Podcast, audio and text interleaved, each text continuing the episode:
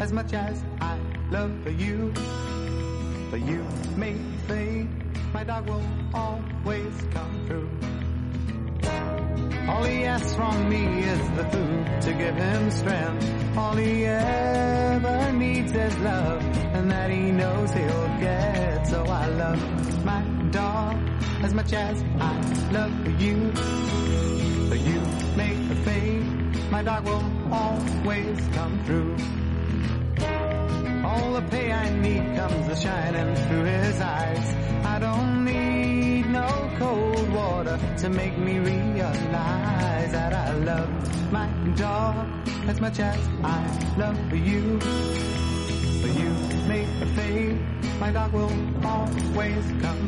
Bueno, venga, dilo, dilo tú, Laura, porque si no yo me deshago en el ojo y es un poco ridículo.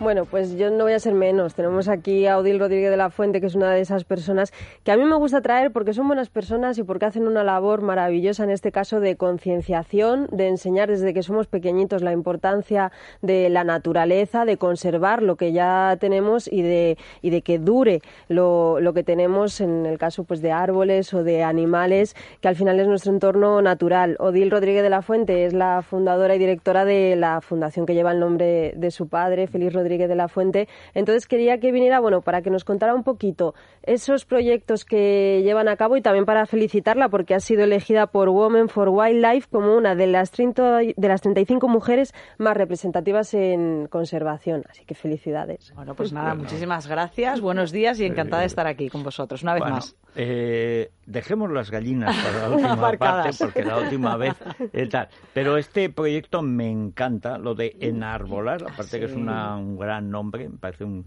La gente tiene un ingenio. ¿Cómo es posible que tengamos gente tan ingeniosa y políticos con tan poca imaginación? Pero es así. Bueno, pero enarbolar, yo como soy también de monte, aparte de gallinas, de monte, de los montes universales, pues claro, allí los, los árboles tienen que estar. Y si no se plantan, por supuesto. Claro, pero en España que antes, yo recuerdo de niño en las escuelas, todos los años íbamos a plantar árboles. Era lo, lo normal. Pues ahora parece que es una cosa, ah, sí, y eso pasaba. Y eso pasaba en el franquismo, digo, en el franquismo es cuando pasaba. cuando dejó de pasar es después. Sí, sí. Bueno, ciertamente es verdad que en los pueblos, y nosotros lo defendemos muchísimo desde la Fundación, hay, yo creo que lo grueso vivía en armonía con el entorno. De hecho, fueron generaciones y generaciones que convivieron con su entorno y que nos han legado muchos espacios naturales que hoy día se protegen Pues como se parques nacionales porque se cuidaban. ¿Por qué? Porque su subsistencia dependía de cómo cuidaban los prados, de cómo cuidaban el monte, de cómo, mm, evidentemente, de tener un equilibrio. También es cierto, como en todo en la vida, que había, había cosas como la extinción de animales dañinos, por ejemplo, ¿no? Lo, lo que se consideraban alimañas. Es decir, que había una visión también un poco de defensa de lo doméstico, de la posesión y la naturaleza como algo que estaba en contra de eso, ¿no? Pero Sí. al final había un equilibrio. Fíjate, el problema es que, actual, que estamos eh, desnaturalizados en las Claro, ciudades. pero Ese por- es el problema. No, en las ciudades y también en los pueblos, porque la mentalidad tampoco es la misma. Eh, yo recuerdo de, de niño que en mi pueblo, cuando había un incendio en el monte, Salía todo el pueblo. todo el pueblo se Mm. iba contra el fuego. Además se decía contra el fuego. Sí, sí. Y había un toque de la campana, Campana. de la iglesia, Mm. que es el toque de fuego. Que el toque de fuego era en que se había pegado fuego una casa en el pueblo y había que, que apagarlo, o que se había pegado fuego el monte y todo el pueblo, pero todo el pueblo, hasta los niños, Sí, sí. iba a luchar contra el fuego.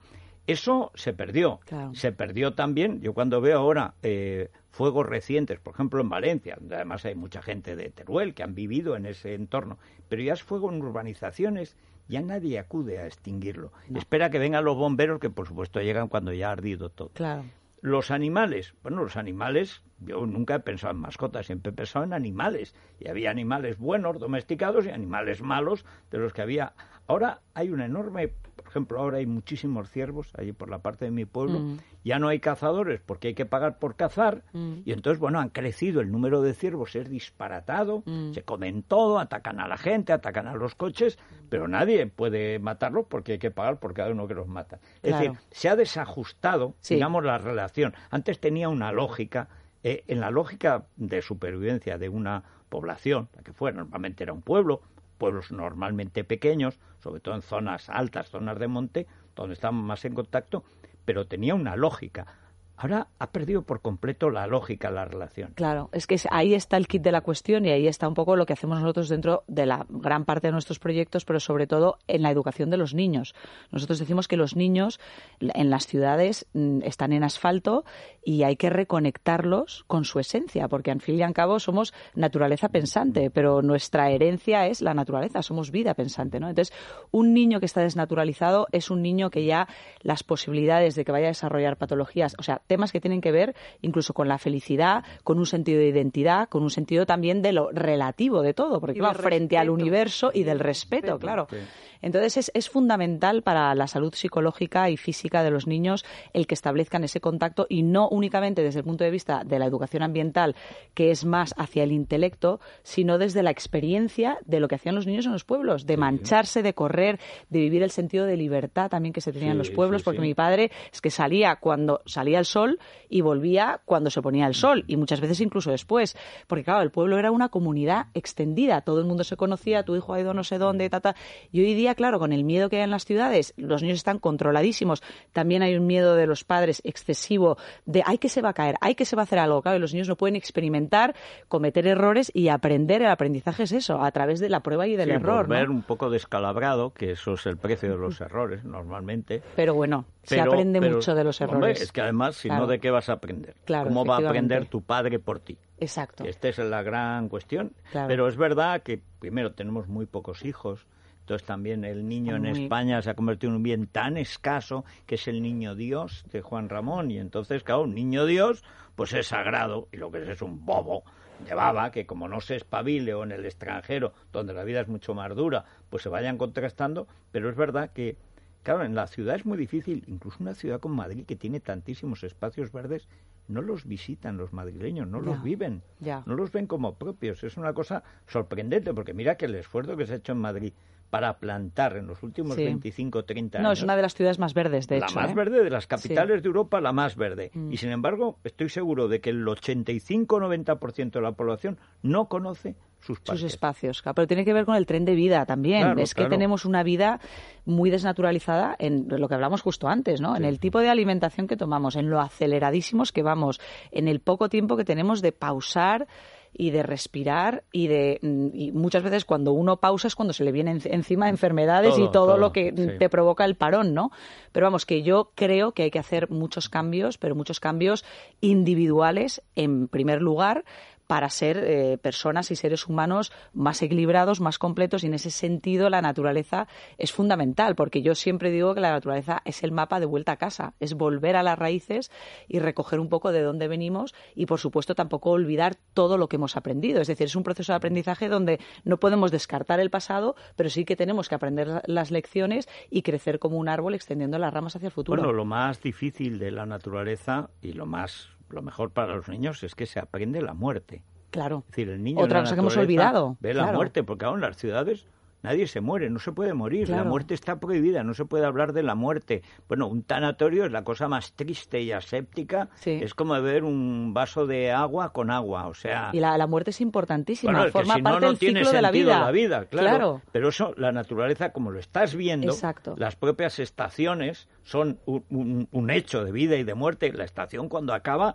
ha muerto la estación. Y vendrá otra estación cuando le toque, si te toca verlo. Eso que lo ves de forma natural Claro, una ciudad que es un entorno mucho más rico en otros sentidos, pero en ese sentido, en el sentido de conocer la muerte, no lo es. Claro, y, de hecho en las ciudades estamos viendo también, como en los últimos años, hay un movimiento ecologista muy urbanita que sacraliza, mm, según mi criterio, en exceso la naturaleza, precisamente porque no tiene una visión real de lo que es los ciclos de la vida y de la muerte, como todo se retroalimenta y cómo también puede entrar a formar parte de esos ciclos siempre y cuando sea en equilibrio y desde el respeto a un cazador, por ejemplo, ¿no? es decir, cómo no hay el malo y el bueno, mm. es que en la naturaleza todo existe siempre y cuando forme parte de ese todo y cada una de las partes pues pues trabaja para el éxito o el fracaso de ese todo. Y actualmente lo que estamos es en guerra la tecnosfera está en guerra con la biosfera y lo que tenemos que hacer es recuperar de alguna manera ese sentido de, lo que somos. los los proyectos que tengáis en materia de, de bosques de arbolado etcétera, porque sé que habéis adoptado un olivo de Teruel. Sí, eh, de, qué parte? Sí, pues no te sé decir exactamente porque eso lo lleva. Bajo Aragón, porque los olivos están en el Bajo Aragón, que hay hacer un aceite en alcañiz. Sí, sí. Bueno, y hay unas iniciativas maravillosas, además, ¿eh? de gente. Porque lo de los olivos, sabes que ha sido una tragedia que se han aterrazado olivos milenarios, por ejemplo, en Castellón, para venderlos, porque hay un mercado para el tema de jardinería. Incluso se mandan a Italia y a Francia en helicópteros. Bueno, os podéis imaginar el mercado que hay de olivos milenarios, que es que han visto a los romanos. Claro, estamos hablando de olivos algunos de más de 2.000 años, pero es una pérdida del patrimonio natural, porque primero la, la, el, que ese olivo pueda volver a, enraizar. Claro, es como coger a un señor de muchísimos años y cambiarlo completamente de ambiente. En el caso de un olivo, incluso lo normal es que se muera. El mayor porcentaje se mueren, ¿no? Y luego que al final es como si se llevan, bueno, eh, la época en la que se llevaban las iglesias, piedra a piedra, porque no había una legislación y nosotros lo que estamos es poniendo en marcha una campaña que se ponga en marcha una legislación eh, precisamente para evitar el aterrazamiento de, de estos olivos milenarios que en algunas zonas de España sí que hay una legislación que lo impide, pero en otras no, ¿no? Bueno, ¿y lo de Bosque Escuela? Bueno, el Bosque Escuela ya esto es una es, es, uno de mis proyectos estrella, me entusiasma y eh, lo que pasa es que hace falta tiempo para contarlo, que no sé si tenemos, te daré unos trazos y yo invito a la gente que se meta en la página web, porque si a priori puede sonar algo tan diferente que es verdad que yo lo conté en mi familia y me dijeron, pero bueno, tú, ¿qué estás hablando? De sacar los cada día más loca, estás, loca, estás cada día más loca. Pero cuando lo cuentas bien, lo bueno es que esta iniciativa viene de hace más de veintipico años del norte de Europa, de los países escandinavos.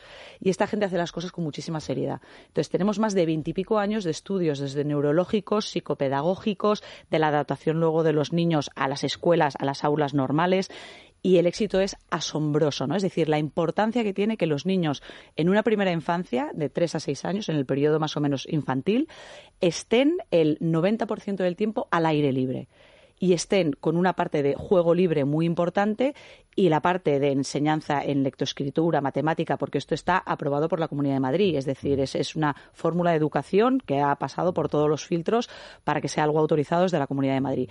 Eh, se hacen, pero se hacen con materiales de la naturaleza. Entonces, los niños, eh, solamente utilizando, por ejemplo, los números, las letras que eh, utilizamos moldes en madera para que puedan tocar también el relieve, que puedan ver con las piedras, que puedan construir con las manos, que puedan subirse a un árbol, que puedan estar en, el, en, en, la naturaleza, que vean los cambios del clima, que es una cosa que también hemos perdido. Y el día, la noche, el día, la noche, los ciclos, la congelación, cómo luego todo vuelve en la primavera, que puedan experimentar la naturaleza. Eso al parecer en el desarrollo de los niños a nivel neuronal, a nivel psicopedagógico, es importantísimo. El movimiento libre también es muy importante, que esto todo lo contrario de lo que hacemos en las aulas, que es a un niño, porque yo te lo digo por mi hijo de tres años, es ponerle una cara triste porque ha estado muy movido ese día en el, y no, ha estado casi sentado en su silla y es un niño, como me dicen, mi niño es, tu, hijo es que no para de moverse. Y claro, yo pienso, bueno, será un menos piropo. Mal. Menos mal. Menos, mal. que no es una seta, ¿no? Pero no, no, claro, la educación está sobre todo muy orientada a cortar alas en muchos sentidos, ¿no? A, a domesticar cosa que en cierta medida está bien, pero habría que acompañarlo también con un sentido eh, de libertad y, de, búsqueda y de creatividad. qué capacidad tienen los maestros, los profesores realmente de, conocer a cada niño, porque una de las ventajas que tiene una comunidad pequeña como un pueblo es que primero ya conoces a los padres, conoces a los eh, hermanos, has tenido un primo. Es decir, ya más o menos ese niño ya lo conoces antes de conocerlo. Y luego enseguida eh, no es como cuando llega en, una ciudad, que llega el niño por primera vez, tres años, llega a una guardería, y la maestra no sabe nada, de ese niño, pero absolutamente nada. En un pueblo lo sabes casi todo más que el niño, ¿sabes? Ya del propio niño. Claro, claro, porque Eso cuando ya lo la familia, todo. Claro. Esto aquí el carácter del abuelo. Es más, ya te han dicho, oye, que, que, va a ir a ver, hombre, qué ganas tengo de que vaya a quitármelo de casa, que este niño es que no me deja trabajar, tal y cual. Es decir, ya, ya sabes por dónde va. Es que no se está quieto, como su tío Anselmo. Pues eso. Pero claro, pero tampoco el profesor en una ciudad tiene datos para eso. Ni capacidad muchas veces, porque tiene 30 niños y no puede... medios, a veces ni ganas, a veces están ahí de rebote, tampoco tienen esa vocación. Pero es que, Federico, es que la educación es todo. Es que estamos haciendo la sociedad del futuro. Yo, por simplemente para dar un ejemplo que también no hay mucha gente que sepa, el caso de mi padre, que fue una, una persona que todos conocemos por su brillantez en muchísimos sentidos, ¿no? Como comunicador, a nivel intelectual, por una persona que supo generar un cambio de 180 grados sin ningún tipo de violencia ni extremismo, sino llevándonos a, un lugar mejor, ¿no? Eh, no se escolarizó hasta los nueve años estuvo en un pueblo, como él dijo, tuvo una infancia libre y montaraz. Sí es cierto que su abuelo era notario y que en su casa salía el miocit, es decir, había un ambiente eh, de cultura y él sabía leer y escribir y, lo básico. Pero sí que tuvo esa oportunidad de vivir una infancia libre y montaraz. Y qué importante fue eso a la hora de forjar el ser humano que luego fue Félix Rodríguez de la Fuente. Bueno, Odil, muchísimas gracias. Nos pasa el tiempo como tontos aquí oyéndolo. no hemos hablado ni de las gallinas, nos pasaba con su padre, nos pasa con la hija, nos pasará con el niño. Lo veo venir. bueno, muchas gracias, Odil. A vosotros, a vosotros. Nos vamos rápidamente eh, de aquí para allá, pero antes Movistar Plus. ¿eh? Movistar Plus que no nos falte y una recomendación, por ejemplo, eh, Shameless, una adaptación americana de la famosísima serie británica. Y seis, seis películas francesas, seis que se estrenaron ayer. Para que veas, no tenemos tiempo que perder. De, de los últimos dos años. Movistar Plus. Es la mañana de Federico, con Federico Jiménez Los Santos.